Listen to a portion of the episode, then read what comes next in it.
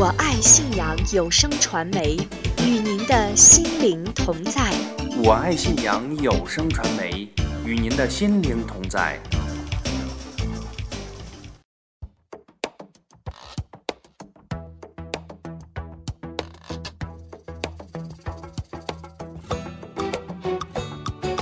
发现美，传播美，爱生活，爱真理，我爱信仰。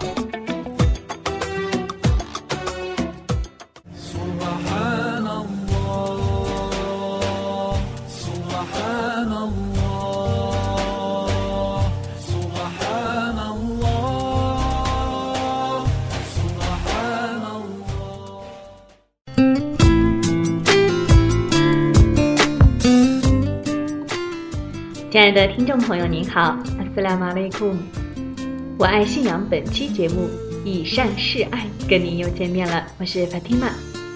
斋月结束了，但是我们的各项工作还在继续，一如斋戒给我们的历练。一路走来，您的陪伴和支持，让我爱信仰不断的成长，这就是爱的力量。伟大安拉用他的普慈之爱对待着我们的一言一行。而我们又是如何对待这样的大爱呢？伊玛目安萨里曾经说：“一个自鸣得意的行善者，比一个自怨自责的犯罪者更远离真主。”用爱行善，谦和行善。感谢本期节目的编辑海曼，来跟法蒂玛一起了解一下今天我爱信仰的节目内容。第一个板块读经随想，跟法蒂玛一起来分享由马文静为我们带来的《古兰经》开端章的读后随想，以善示爱。第二个板块信仰之美，一同来分享穆罕默德安萨德为我们带来的身体和灵魂一起礼拜。这是节选自穆罕默德安萨德撰写的《通往麦加之路》一书。第三个板块文艺小站呢，我们一同来分享到的是。由甘肃临夏的阿拉伯文书法艺术家赵玉芳老师来跟我们分享他对于阿文书法的感悟和心得。好了，今天的我爱信仰，我们一同来分享吧。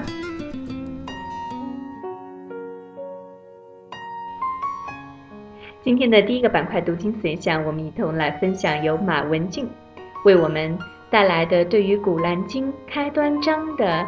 读后随想，我们先来分享开端章的启示内容。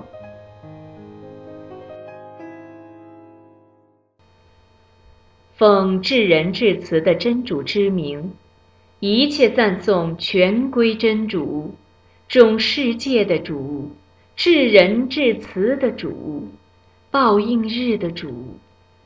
我们只崇拜你，只求你佑助。求你引领我们上正道，你所佑助者的道，不是受前怒者的道，也不是迷雾者的道。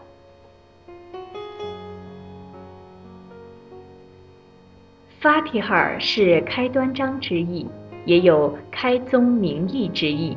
法提尔章亦有《古兰经》之母。《古兰经》精髓、《古兰经》基础、《古兰经》缩影等几十个美誉，可以说，法提哈是浓缩并代表了《古兰经》的中心思想。《古兰经》启示道：“我却已赏赐你常常反复诵读的七节经文和伟大的《古兰经》。”这是《古兰经》第十五章八十七节经文启示的。因此，我们如果反复诵读并理解法提哈的深层含义，就会感受开卷有益，常读常新，常听常悟。首先，以真主的名义开始一切精神及身体的活动和行为，奉普慈特慈的真主之名，法提哈尔。一开篇就以真主的名义开始，因为万事当以利益开始，利益就是打定主意，想好要做什么，就是确定了做事情的主题思想，也就是我们常说的举意。有了正确的举意，我们精神的活动和身体的行为就不会发生错误和偏离。有了正确的举意，我们才能全身心的托靠安拉，从而得到心灵的宁静。有了正确的举意，我们才能把注意力集中在关注事情的过程，而非结果，从而享受投入认真做事带来的乐趣。有了正确的举意，我们才能更好地抵抗各种诱惑。比如，我们早上开始一天的工作时，我们说以真主的名义，这样我们就可以放下以结果为导向的工作压力，全身心地投入到工作当中，从而享受工作的乐趣。我们做人生重大事情的时候。高考、找工作、结婚、生孩子等等，都要以真主的名义，这样我们不会因为太看重结果而显得那么焦虑。把心托付给万能的安拉，而不是变化的地位、金钱、权力，从而享受到心灵的宁静。心灵的宁静会带来状态的放松。其实，人在放松的情况下做事情更加的高效。更加的有品质。奉普兹特斯的真主之名，也彰显了伊斯兰认主独一的核心理念。以真主的名义，就是按照真主说的话去做。真主的启示是真理的体现。我们做事当以认主独一的信仰为根本前提，当诵读以真主的名义。这时也就证实了万物非主，唯有真主的伊斯兰最重要的核心信仰。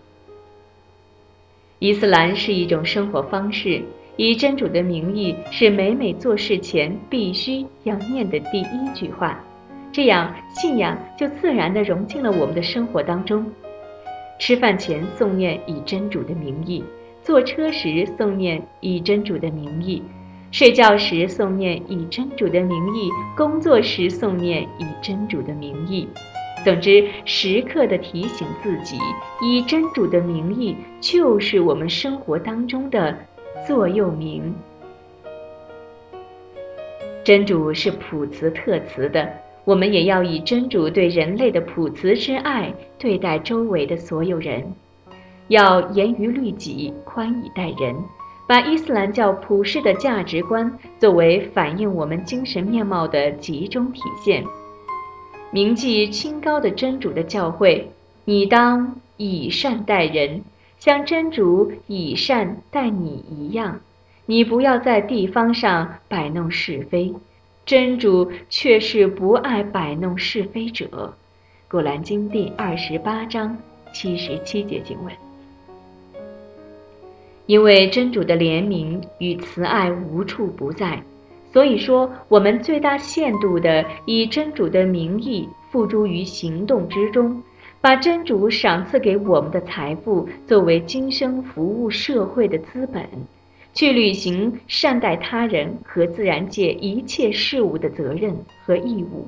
做到言行一致，杜绝在人们当中搬弄是非，因为真主确实不喜爱搬弄是非的人。这是确信真主、感恩真主、托靠真主的具体表现。其次是感恩真主的养育、怜悯，并时刻牢记环报。一切赞颂全归真主，全世界的主，普慈特慈的主，报应日的主。一切赞颂全归真主，是穆斯林使用频率最多、用途最广的一句用语，但是我们通常将它翻译为知感主，就是感知到真主的恩惠，才能感恩真主和赞颂真主之意。不管是谁询问你的身体、事业、家庭等情况时，我们总是先说一句“阿拉哈姆多林拉”，是感主非常好。赞颂分为内心、语言和行为三个方面。内心的赞颂是用我们的眼神表露出来的对真主的赞颂，是用感受来领悟的。那是只可意会不可言传的赞颂。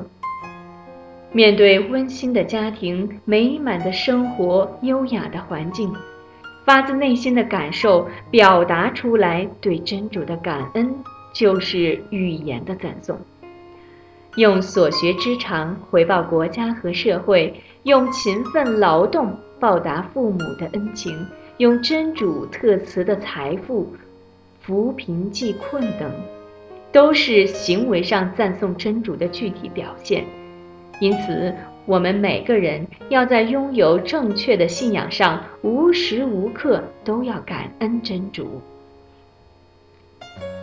我们要知感真主在三个方面的恩惠：一是知感真主的养育，真主使宇宙中各类世界都能正确有序地生存运行，并按既定的轨迹发展，使人类感知各种文明。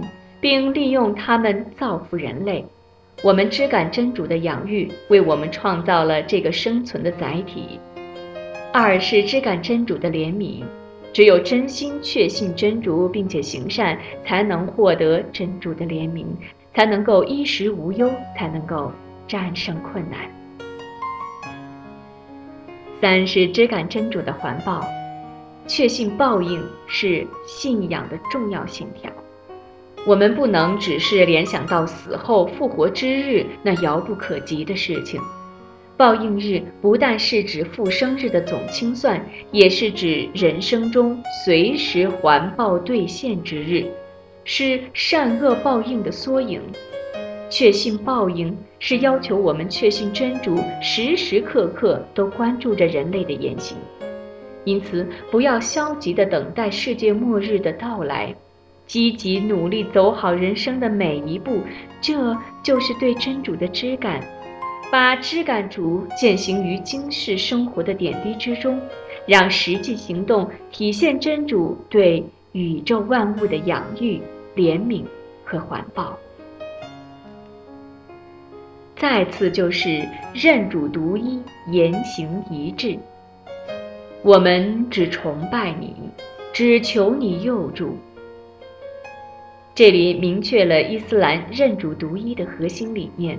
我反复诵读，不禁在想：为什么《古兰经》开篇用“我们只崇拜你，只求你佑助”这种表达方式，而不是“你们应当崇拜我，应当求我佑助”这种表达形式呢？用“我们只崇拜你，只求你佑助”。体现出真主对人类的大爱启示，认主独一，只求你佑助；体现出真主对人类的大爱启示，认主独一。认主独一是每个姓氏的需求，而非安拉的要求，因为安拉是无求于全世界的。认主独一是通往正性的唯一道路。认主独一，能够让我们的内心更纯净，能够让我们的是非判断更加的清晰。只要是安拉喜悦的行为，就是完全正确的。认主独一是我们必当说和必定去履行的公修。认主独一不能只是停留在诵读了这句经文的层面。而是要把认主独一实践到生活的方方面面、一言一行中。拜金主义、权力至上的思想，追求豪车美女、崇拜明星偶像的行为，不把安拉当做自己信仰崇拜的唯一的真正的主宰，三心二意的人不是真正的信仰者。只有把我们只崇拜你，只求你佑助。这句经文从内心表达至语言，在实践到行动当中，真正摆脱了举办真主和多神崇信，以及来自世俗迷信、神话、幻想的诱惑，才能够真正成为一个有正信的人，获得两世的吉庆。伊斯兰是一种生活方式，是真主佑助的生活方式，在认主独一的核心理念引导下。我们要不断的学习，不断的感悟，更深刻理解安拉的大爱，反思自己言行举止，以此来净化心灵、升华灵魂、铸造优秀品格。最后是时刻自律，以善待人，展现真主的普慈之爱。求你引领我们上正路。你所诱助者的路，不是受前怒者的路，也不是迷雾者的路。身边的诱惑无处不在，大到徇私枉法、贪污受贿，小到随地吐痰、乱扔垃圾，人类每时每刻都在做着自己的选择。真主确实把人创造成有意志的，并有一定意志自由的个体。没有绝对的自由，只有相对的自由。自律才是最大的自由。如何自律？祈求真主的引导，成为一个正信的人，不做受前怒者，也不做迷雾者。祈求真主是信仰者的本质需求，也是本质表现。真主所诱助者的道路，是古今圣贤所执行的道路。是虔诚信士所应坚持的道路，是忠诚行善者所走的道路。受前怒者就是真主恼怒的人，迷雾者就是步入歧途的人。为什么会成为受真主前怒和迷雾的人呢？就是因为他们叛离了真主的正道，违背了真主的诫命，与恶魔伊比利斯为伍，必然要引起真主的震怒。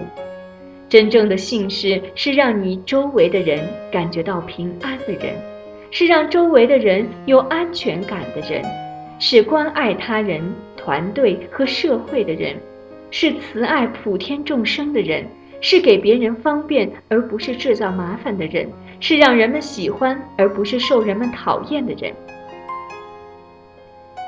我们应当以朴慈的真主之爱对待他人，关心他人。善待他人，这需要不断的学习，在更高层次上理解安拉的爱，并把它以正确的形式传递出去。每个人都有传递正能量的责任，展现真主的普慈之爱。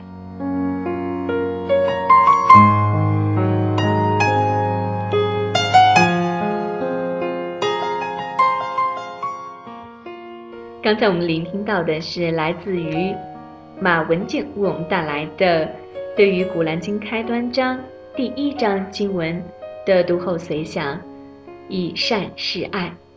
我们从开端章这短短的七节经文当中，能够体会到安拉的爱无处不在，安拉的爱是渗透我们的身体和灵魂的，安拉普慈特慈的爱是对我们的一种引领。也希望我们每一位朋友都能够在安拉普慈之爱的感受当中，关怀我们身边的人，这个世界。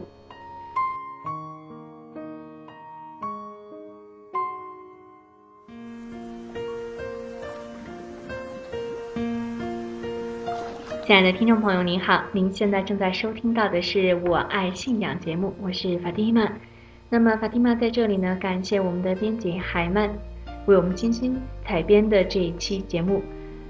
现在呢，我们就进行第二个板块——信仰之美。今天的信仰之美呢，我们一同分享到的是来自于穆罕默德·阿萨德的《通往麦加之路》这本书当中的一段非常值得我们大家来共同聆听和思考的一段经历：身体和灵魂一起礼拜。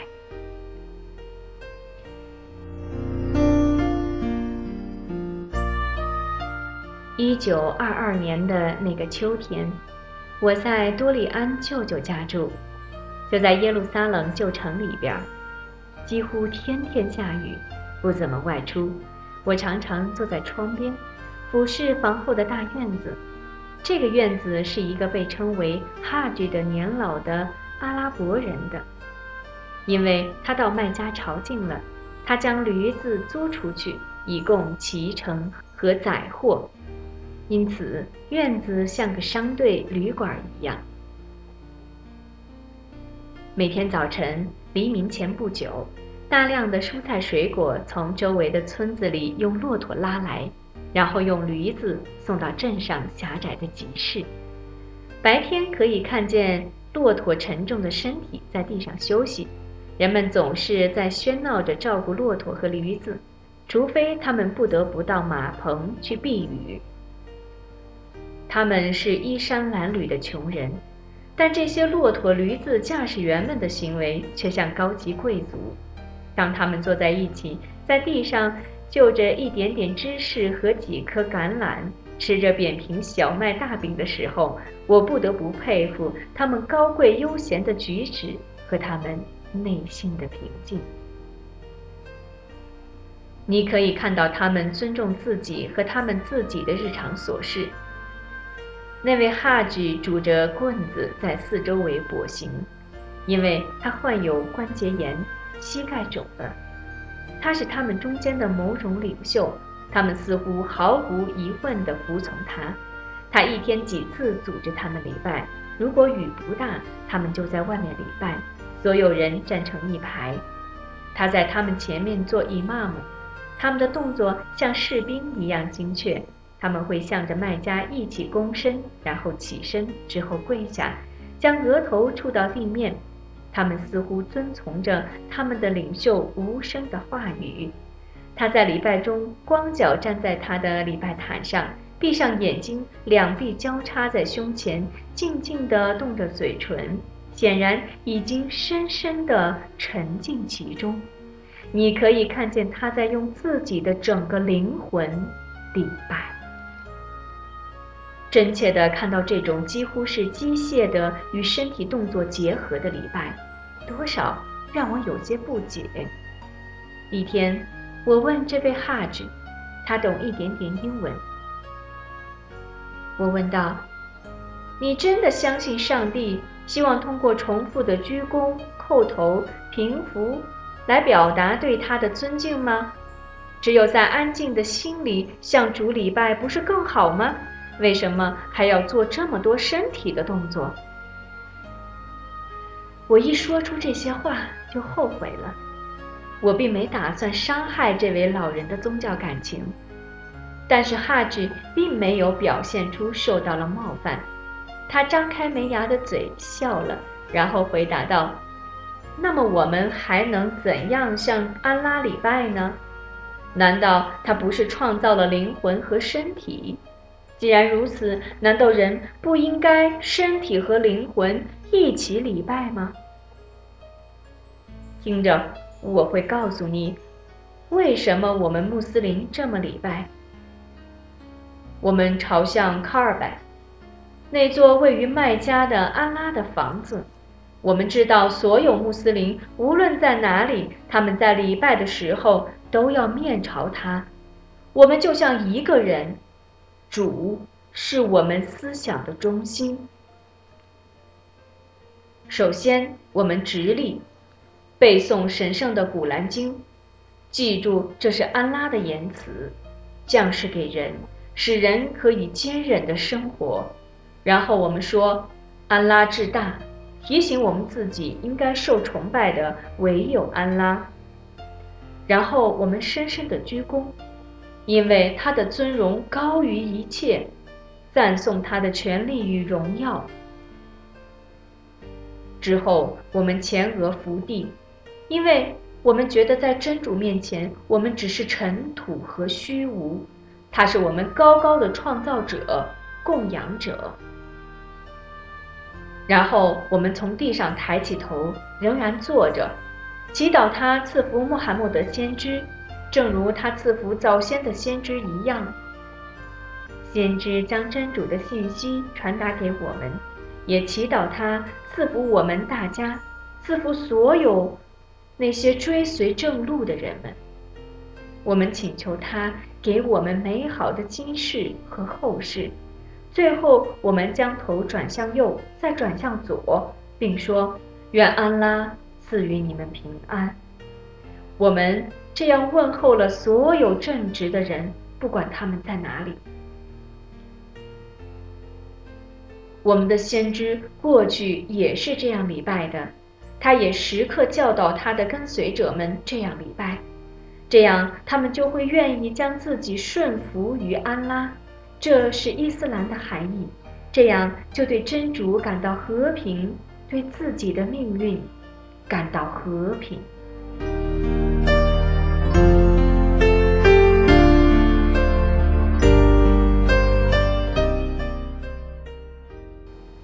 身体和灵魂一起礼拜，这是来自于穆罕默德·安萨德的《通往麦加之路》的一个片段。那么，实际上我们每天呢都在礼拜，但是我们在礼拜的时候，是否身体和灵魂在一起呢？真正的崇拜安拉，真正的感赞安拉，真正的与安拉在一起。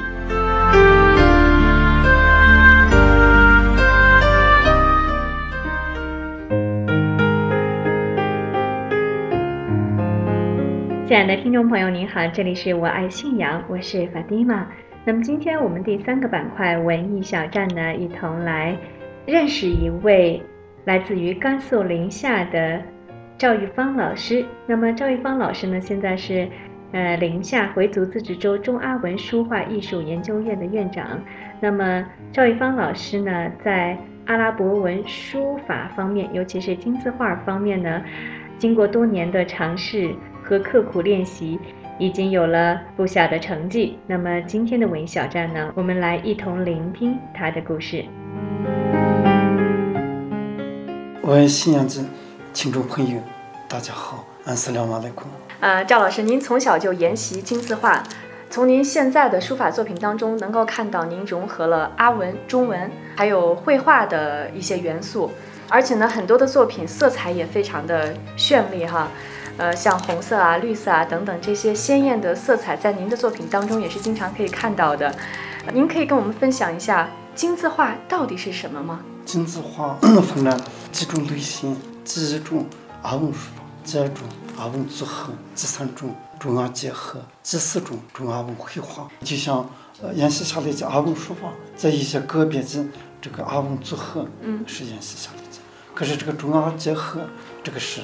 四川前年成立了一个中华文书画艺术研究院，我的目的是我们民族的这个文化发展下去，叫好多的下文书法家，好多的展示的平台，通过这个各方面的艺术家的朋友们的支持，省内外的领导们的大力的支持，中华文书画艺术研究院人员达到了八十多人，临夏、青海、康乐、宁夏、湖南、湖北这样的阿文书法的。会员都有的中文书法、绘画，还有一个剪纸、剪胡结、哦，剪纸，民间艺术。民间艺术。一是这个阿翁书法史，书法史的作品，除过这个临夏范围外，外省呢也对还晋江、岷江、马来西亚的这个清真食品的这个活动上，我们的阿翁书法 也展出了一卷，可以说是这个非常文化是民族的血脉，这个血脉没有，文化怎么发展？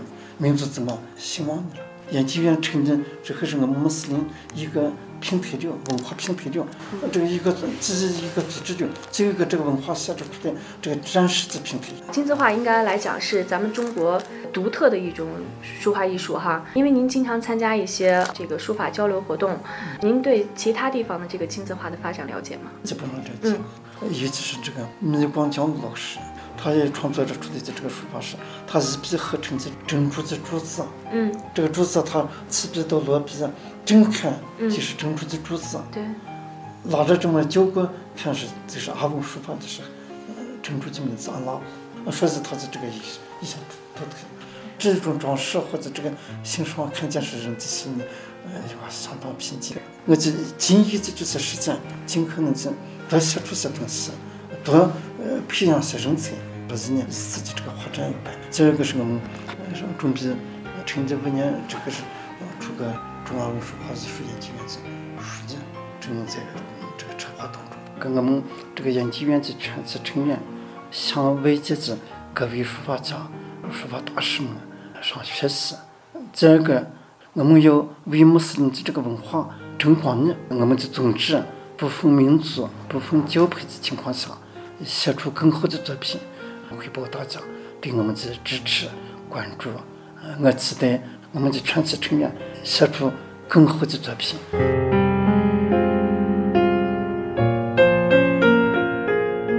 再次感谢赵玉芳老师来到我们的节目，亲爱的听众朋友，那么今天的我爱信仰呢，我们到这里就全部结束了。法蒂玛再次感谢我们本期节目的编辑海曼，同时呢，也感谢听众朋友一如既往的来支持我们的节目。那么您可以关注我们的网站三 w 点 i love e m a 点 com，同时呢，也可以关注我们的微信平台我爱信仰。还有新浪微博“我爱信仰有声传媒”。同时呢，您有对我们节目的意见建议，或者是有比较好的读经随想和信仰之美当中的信仰故事呢，都可以推荐给我们。那么我们的邮箱地址是五二信仰的汉语拼音 at 新浪 .com。好了，法蒂玛再次感谢您的聆听和陪伴，你是阿拉，我们下期再会。